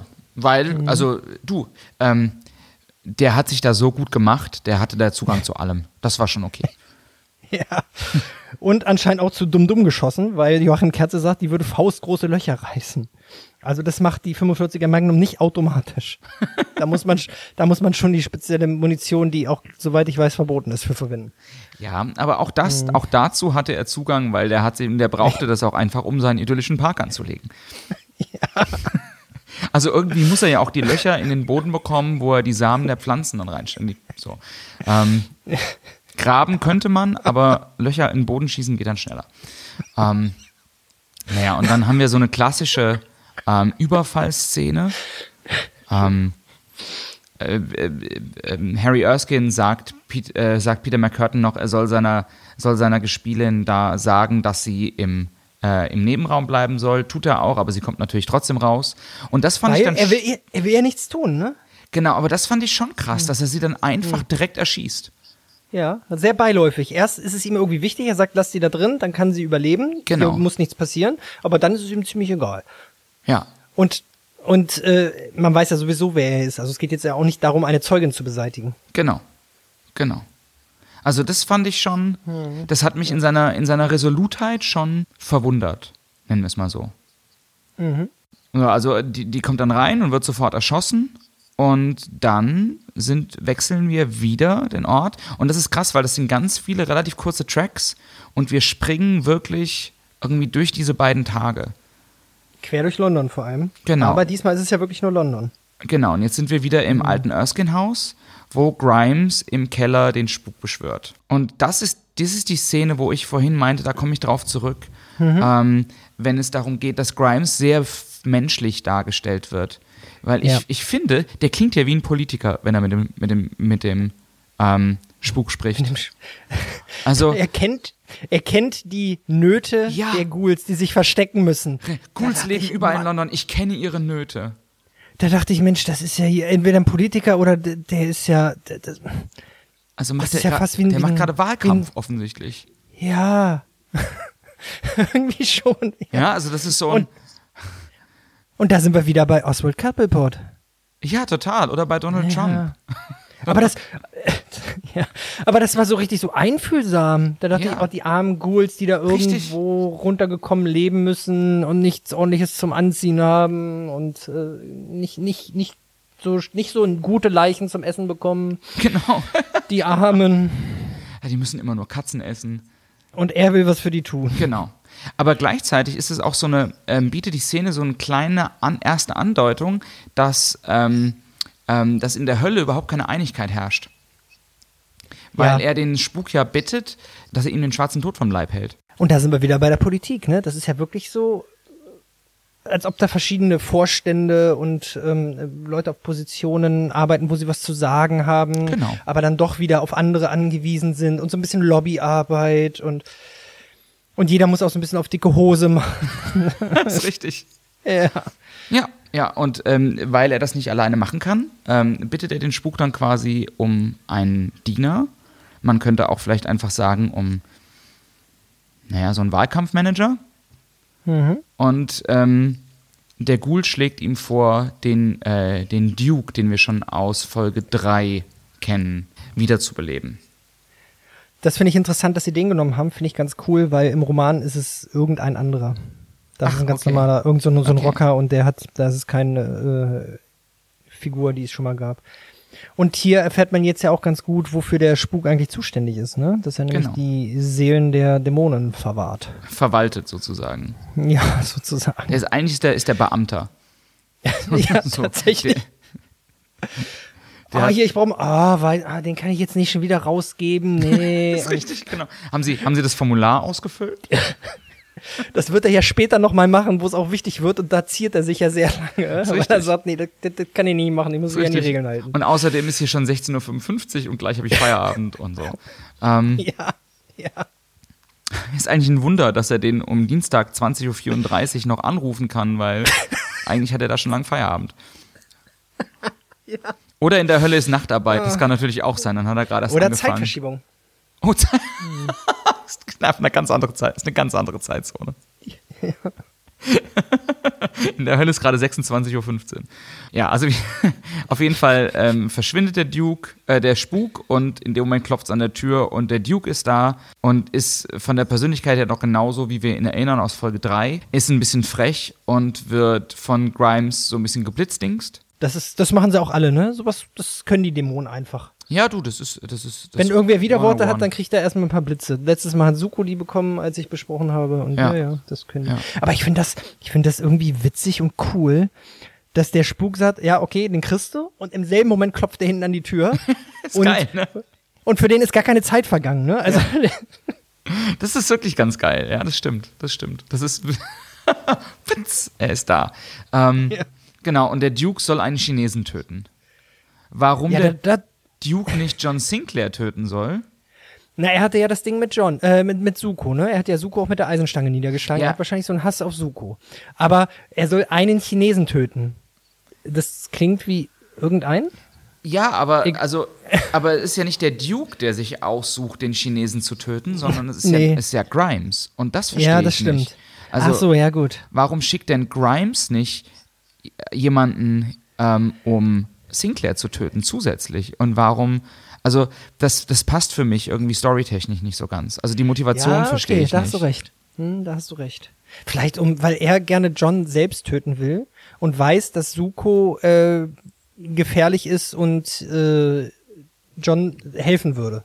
Damit er ein leichteres Spiel mit John hat. Hm. Ja, das kann schon sein. Das ist vielleicht das Einzige, was noch Sinn macht an der Stelle, das stimmt. Ja. Ja, dann äh, wieder Ortswechsel.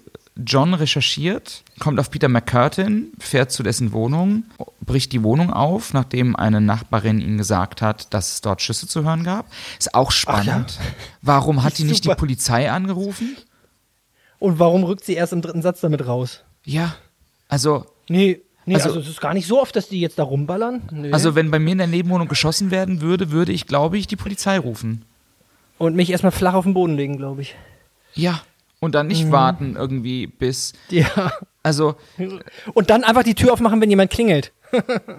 Auf der anderen Seite wissen wir natürlich, kann ja so viel Zeit auch nicht vergangen sein. Ne? Also Ja. ähm, knapp 20 Uhr passiert dieser Mord an der Geliebten von Peter McCurtain. Und zwei Szenen später sind die am Autofahren und das ist 22.17 Uhr, also zwei Stunden später. Fragt man Ja, sich gut, natürlich, was die in der Zwischenzeit machen, aber irgendwo dazwischen muss ja John zu der Wohnung gekommen sein. Das heißt, viel Zeit kann nicht vergangen sein und dennoch ähm, hätte es mehr Sinn für mich gemacht, wenn man sagt, die Nachbarin, ach, Sie sind der Cop, den ich angerufen habe oder sowas. Ja, das hätte man einfach machen können. Aber in der Zeit, vielleicht waren die noch bei McDrive oder so, ne? Das kann ja auch sein. Ja, es sind cool Wochen bei McDrive, äh, bei McDonalds. ähm, Oh, oh nee. Das ist aber unangenehm. es gibt heute den McRat und den McCat Oh. und den, und den, und den, keine Ahnung, den McCorps. Ähm, Ja. Ein, ein Corpse-Burger. aber also, John bricht dann die Wohnung auf, findet die tote Geliebte, ruft Suko an und fährt dann zu Suko. Und bei Suko treffen sie dann im Aufzug auf Duke und es gibt einfach nur eine Kampfszene. Ja. Und da geht Suko zu Boden. Suko geht ja in der Regel nicht so viel zu Boden. Der ist ja eigentlich immer übermächtig in körperlichen Auseinandersetzungen. Nur der Duke, der ist der Einzige, der ihn schafft. Der hat irgendwie das Kryptonit für äh, Suko dabei, habe ich das Gefühl. Ja, ich glaube, das ist so ein bisschen der Überraschungsmoment. Also die Szene beginnt ja so ein bisschen mit so leichtem Comic Relief, dass sie im Aufzug Ja. stehen und ähm, sie dann sowas riecht's sagen wie, komisch. oh, da hat aber jemand länger nicht geduscht. Ähm, was ich mega unhöflich finde übrigens. Also die wissen ja zu dem Zeitpunkt nicht, dass das ein Dämon, also dass das ein Untoter ist. Ja. Ähm, und in einem Aufzug würde das der Mitfahrende auch hören. Also Ja, gehe ich von aus. das ist nicht so nett, aber sei es drum.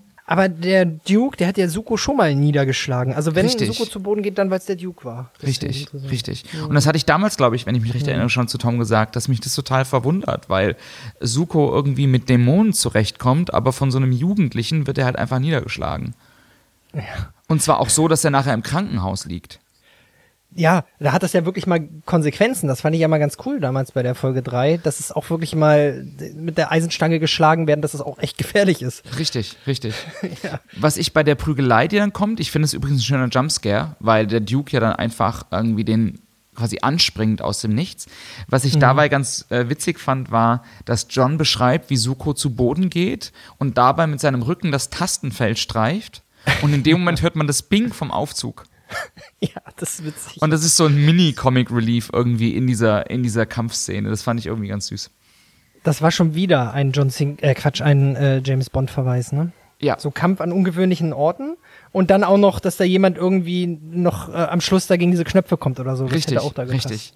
Ähm, was ich nicht verstehe, ist, ähm, sie reden dann so ein bisschen darüber, ähm, John und Suko. Ähm, sie, sie erinnern sich, wer das war und beziehen das auf den alten Fall zurück. Und Suko sagt, glaubst du, das hat irgendwas mit den Ereignissen aus Abfiel zu tun? Und John sofort so, nein, auf keinen Fall. Und das erschließt sich mir nicht so ganz, woher John das so mit Sicherheit sagen, wissen will, weil er war, kann ja nicht wissen, dass der Duke mit Grimes unter einer Decke steckt und dass das was mit dem Fall zu tun hat. Alles, was er weiß, ist, sie sind von jemandem angegriffen worden, der eigentlich tot sein müsste, der in einem früheren Fall schon mal aufgetreten ist. Das wird nur deshalb gesagt, damit man nicht dieses Fass aufmachen kann, damit man es mit einem Satz abhaken kann, weil ansonsten hätten sie erstmal länger überlegen müssen, dann hätten sie wieder recherchieren müssen, dann wären sie nochmal zu anderen Orten gefahren. Hm, genau. Der einzige Grund ist, damit man sagen kann, nö, ist nicht so. Okay. Ja, ja. Was mir noch aufgefallen ist, ist, dass ähm, am Ende von dem Track, als sie dann beschließen, noch zu Jane zu fahren, wird, eine, wird so, eine, so eine Übergangsmusik eingespielt. Und das ist so eine ganz, ganz antiquiert wirkende Musik, die von Bläsern gespielt ist. Und das passte für mich überhaupt nicht in die Szene. Ich mag die Musik, aber ich verbinde die tatsächlich viel mehr mit so Mittelalter oder. Aber gut, anderes Thema. Ähm, ähm, die nächste Szene finde ich super. Ähm, wir sind nämlich ähm, auf der Peckham Road. Und was ich vergessen habe nachzugucken, ist, ob es diese Peckham Road wirklich gibt. Aber ich habe Google Maps noch offen. Peckham Road, London. Ja, die scheint es wirklich zu geben. Und die verbindet. Oh, das würde sogar Sinn machen. Also das ist, da stimmt okay. sogar die Geografie. Die, ähm, die Peckham Road ähm, geht durch Peckham durch. Ähm, ungefähr in der Höhe des Br Britischen Museums, aber auf der, auf der Südseite der Themse und verbindet damit wirklich grob zumindest Kensington ähm, in Richtung Greenwich. Okay. Und ist eine, eine größere, ja, in Deutschland würde man wahrscheinlich sagen, Bundesstraße. Ja, und da machen sie fast einen Unfall, ne? Fast ein Unfall. Und das finde ich total, also zum einen finde ich das als Idee gut. Ähm, und das ist halt, weil das einfach so realistisch ist. Ähm, und zum anderen ist dann die Erklärung auch so schön, dass, ähm, dass er einfach sagt, naja, fahren Sie mal mit einer Waffe im Nacken. Das Kann man sich schon vorstellen, ne? Dass das blöd ist mit Knarre im Kopf. Ge gegebenenfalls, ja, auf jeden Fall. auf jeden Fall. Ähm, und äh, Peter, Peter Cushing, äh, warum will ich immer Peter, Peter Cushing? Cushing. Entschuldigung. Das, das wäre fantastisch, wenn der da mitspielt und dann äh, die, die Knarre wird dann von Christopher Lee gehalten. Das wäre ja cool. Ja, ist der, ist der, ist der Ghoul, the Ghoul with the Golden Gun.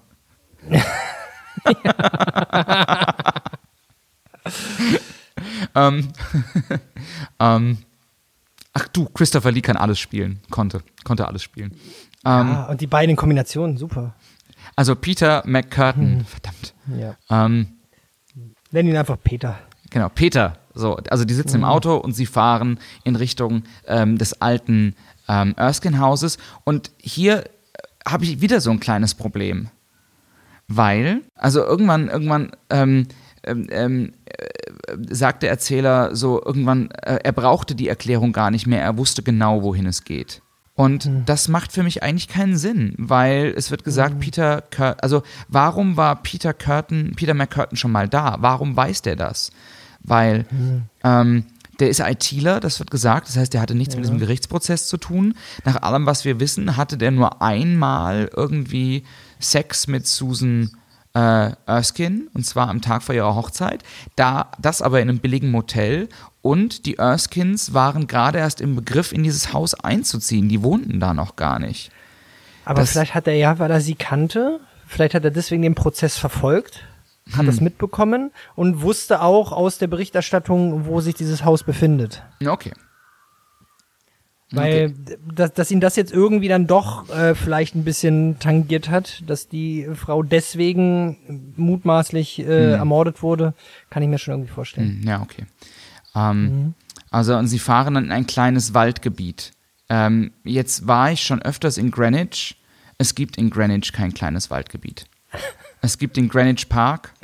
Ähm, da stehen zwar vereinzelte Bäume, aber da gibt es keine Häuser. Ähm, und das klingt ja wirklich so ein bisschen, also auch vom ganzen Sounddesign her, als würde man da am, ähm, als würde man da am, am Waldrand wirklich wohnen. Das klingt so, als hätte London 30.000 Einwohnerinnen und äh, du kannst halt ganz einfach mal vom Zentrum innerhalb von ein paar Minuten irgendwo an den Stadtrand fahren und da wohnst du dann im Wald. So Richtig. es für mich. Richtig. Also es gibt die Oxley's Woods, aber die sind dann schon wieder ein bisschen außerhalb von Greenwich, ähm, Richtung Elton Palace. Das ist durchaus ein Waldgebiet, ähm, aber da stehen auch keine Häuser. Egal. London ist auch einfach riesig, ne? Das darf man nicht vergessen. Ja, und ähm, mhm. ähm, Jason Dark hatte halt auch kein Google Maps. Nee, das hatte er damals nicht, aber die Leute, die das Hörspiel gemacht haben, vielleicht schon, aber gut. Ja, aber auf der also, anderen Seite, ja. Mhm. Ja. ja. Ähm, aber in den alten Edgar Wallace-Filmen ist London ja auch schwarz-weiß und London ist ja auch in Wirklichkeit farbig. Also von daher ähm, ist so, ja irgendwie. Ja.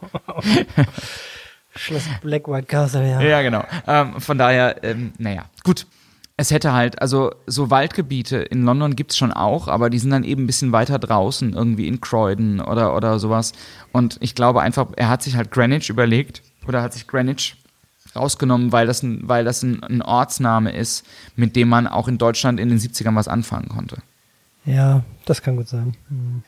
Sie erreichen das so. Haus. Peter versucht noch mhm. kurz zu fliehen, wird, ihm wird in die Wade geschossen oder ins Bein geschossen. Ähm. Sie betreten das Haus und treffen auf Grimes und den Duke. Und dann gibt es so ein schönes Standoff, wo ähm, Harry Erskine erstmal dem Duke in die Brust schießt und dieser die Kugel wieder ausspuckt. Und das reicht ihm aber noch nicht, ähm, um zu glauben, dass er es damit nicht mit Dämonen oder mit Nichtmenschen zu tun hat, sondern er muss das gleiche auch nochmal bei Grimes machen. Und schießt auch dem in den Kopf. Und realisiert dann, ähm, dass Grimes kein Feind ist. Das finde ich auch schön. Und auch, dass er kein äh, Punk ist, wie er vermutet hat. Stimmt.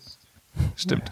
Und, aber dann sagt Joachim Kerzel einen Satz, der für mich irgendwie auch nicht so richtig reinpasst, nämlich, dass Harry Erskine dann realisiert, dass ähm, die beiden, also Harry und Grimes, den Zitat unbändigen Hass auf die Gesellschaft eint. Ja, ist das so, nur weil er äh, nicht durch Kugeln stirbt? Aber gut. Also, jetzt zum ja, einen das und zum anderen, hat Peter, ja. hat Harry Erskine wirklich einen unbändigen Hass auf die Gesellschaft? Das sehe ich irgendwie nee, nicht eigentlich nur noch auf eine lebende Person. Richtig, genau. Und er, er weiß auch gar nicht, was er danach macht. Es kommt ja später noch raus. Er sagt ja, er will ihn umbringen und dann, ja, äh, mal Abs gucken. Ja, mich absetzen. So. Ähm, und genauso, Grimes hat ja einen unbedingten Hass auf die Gesellschaft. Nee, der hat einfach nur einen Erzfeind, den er loswerden will. Ja. Also, naja, gut. Das haben Dämonen wahrscheinlich einfach. Ne? Das ja, okay. Ist so. Da, da, da, will man halt die Welt vernichten. Ich glaube, das ist bei denen halt. Hm. Hm. Ähm, und hier vereinen sich dann so diese beiden Fälle, weil Grimes mhm. Harry erklärt, ähm, wie er äh, behilflich sein kann und warum er in diesem Haus ist, weil er nämlich will oder weil er das so geplant hat, dass ähm, ähm, ähm, ähm Harry Erskine ihm quasi seinen Erzfeind in, ihm in die Arme laufen lässt. Was ja irgendwie ganz gut ist. Er ist also Dämon, er weiß, er kann so ein bisschen voraussehen, was passiert. und dann passt das ganz gut. Mhm.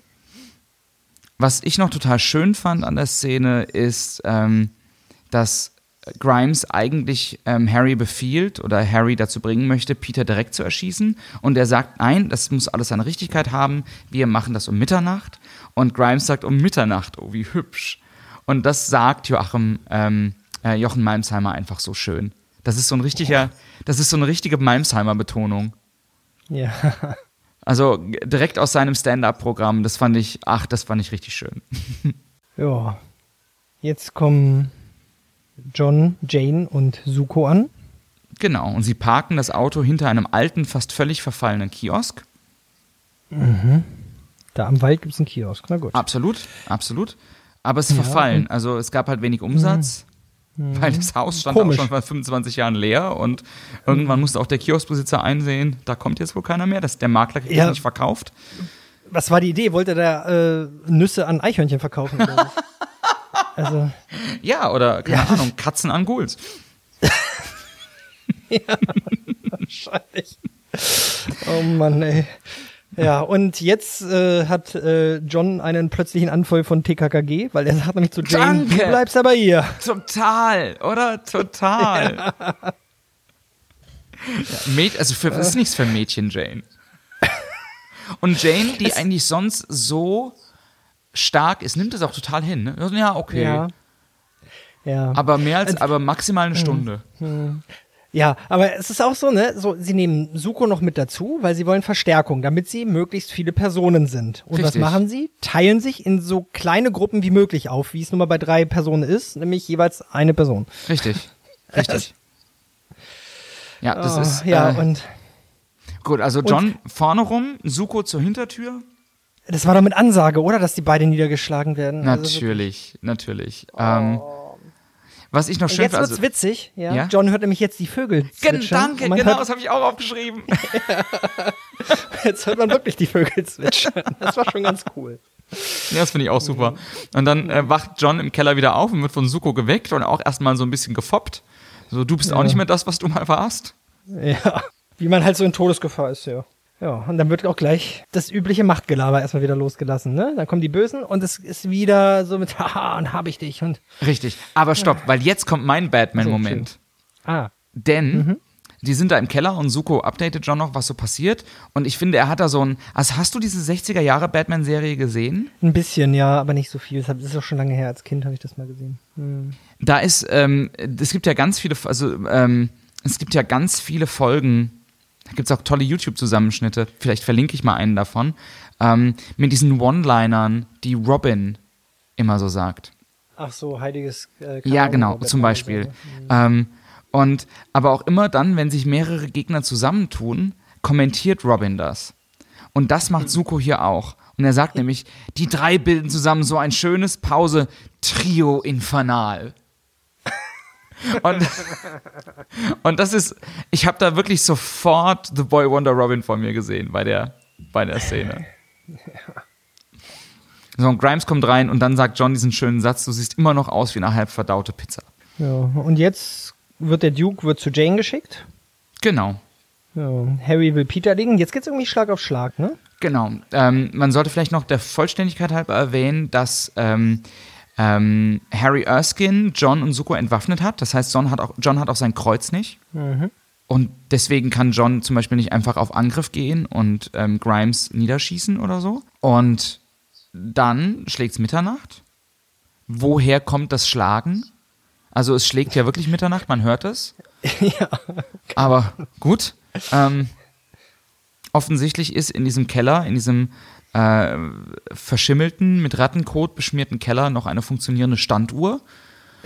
Und dann will Harry Peter töten und wird dann zur Seite geschleudert. Grimes flieht, John, Suko und Peter fliehen und Harry bleibt zurück, wird von Susan wahrscheinlich getötet.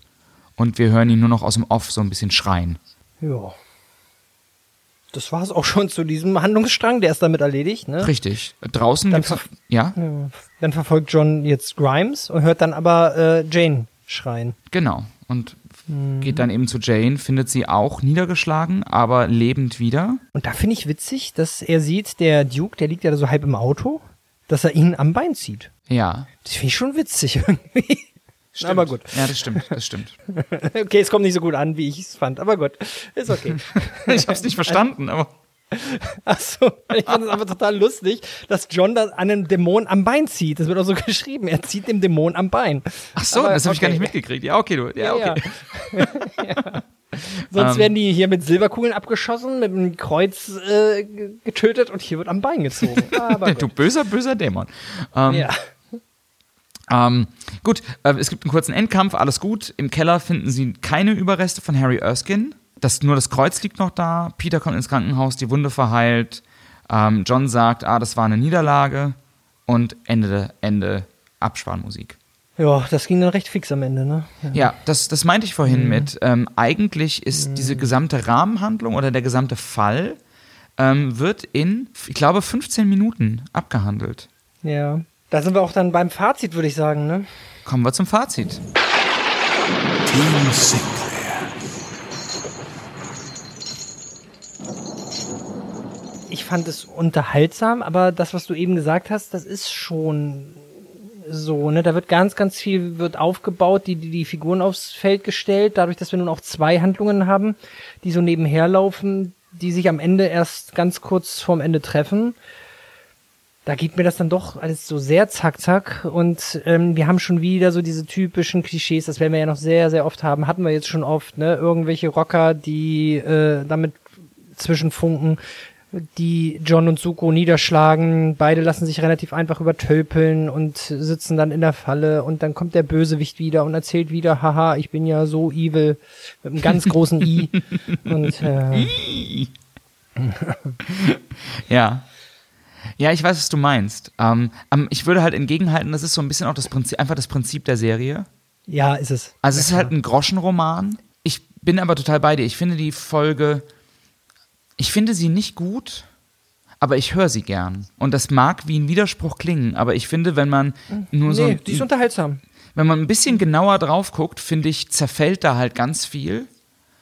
Aber, ähm, und das deckt sich ein bisschen mit meinem, mit meinem Fazit aus der letzten Folge, ähm, ich mag bei den frühen John Sinclair-Folgen diese Monster of the Week-Folgen sehr, sehr gerne, weil die sehr kurzweilig sind, weil da sehr viel Tempo drin ist, weil man die wirklich gut hören kann, die sind sehr übersichtlich und die sind natürlich komplett anspruchslos und komplett doof an vielen Stellen und überzeichnet und klischeehaft, aber sie machen einfach Spaß zu hören. Absolut unterhaltsam, keine Frage. Mhm. Ich finde das skripttechnisch nicht gut gelöst, ähm, dass Grimes hier eingeführt wird als jemand, den man eigentlich schon kennen müsste oder den John schon kennt. Ich finde, es gibt da kein, kein, es tut, das ist einfach unnötig, weil, also die Heftromane werden ja ohnehin irgendwie für die Hörspiele insofern verändert, als dass dieser schwarze Tod-Handlungsbogen verändert werden musste warum man das dann so macht, dass man Grimes hier nicht quasi als neuen Dämon einführt oder als neuen Ghoul einführt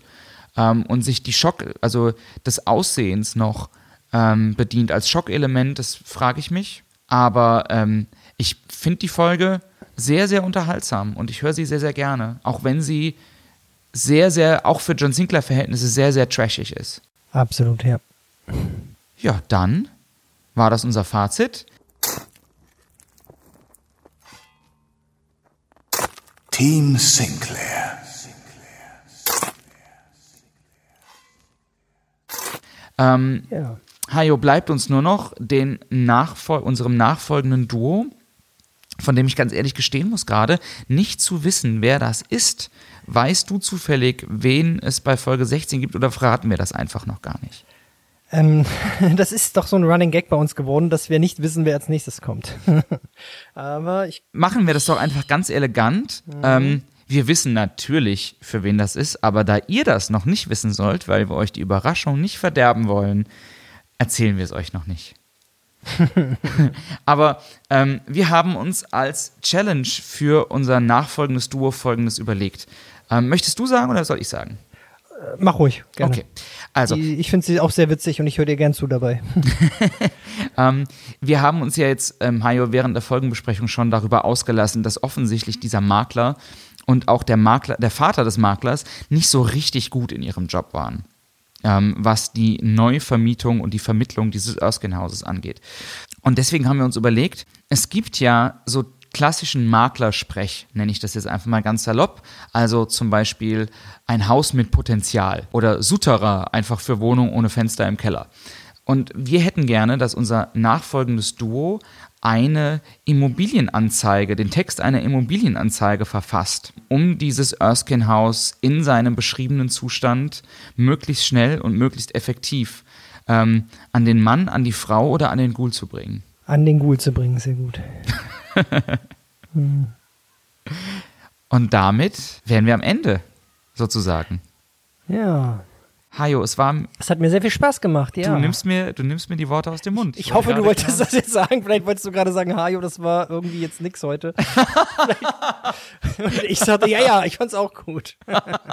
ja, ja, ja, du mich auch. Nein, es war mir, ähm, Hajo, es war mir ein absolutes Vergnügen. Ähm, ich freue mich darauf, möglichst bald mit dir wieder eine Folge besprechen zu dürfen. Ja, ich weiß noch gar nicht, wann das sein wird. Müssen wir auch in den Kalender reingucken. Wir haben da das ja schon verteilt. Das, Bild verteilt. Das kann ich dir nicht sagen, das weiß ich nicht. Aber wir werden es, wir werden es zu gegebener Zeit herausfinden. Ja. Ähm, euch da draußen wünsche ich, dass ähm, euch diese Folge, nein, das macht keinen Sinn, was ich sagen wollte. Das sage ich nochmal. Ich hoffe, euch da draußen hat diese Folgenbesprechung auch gefallen. Ähm, wir freuen uns selbstverständlich immer über Kommentare, darüber, wenn ihr anderen Leuten von diesem ähm, Podcast erzählt. Und ähm, wir hoffen, wir hören uns bald wieder. Bleibt gesund und macht's gut da draußen. Tschüss. Und wenn ihr Häuser verkaufen müsst, dann macht es richtig. Tschüss. Tschüss.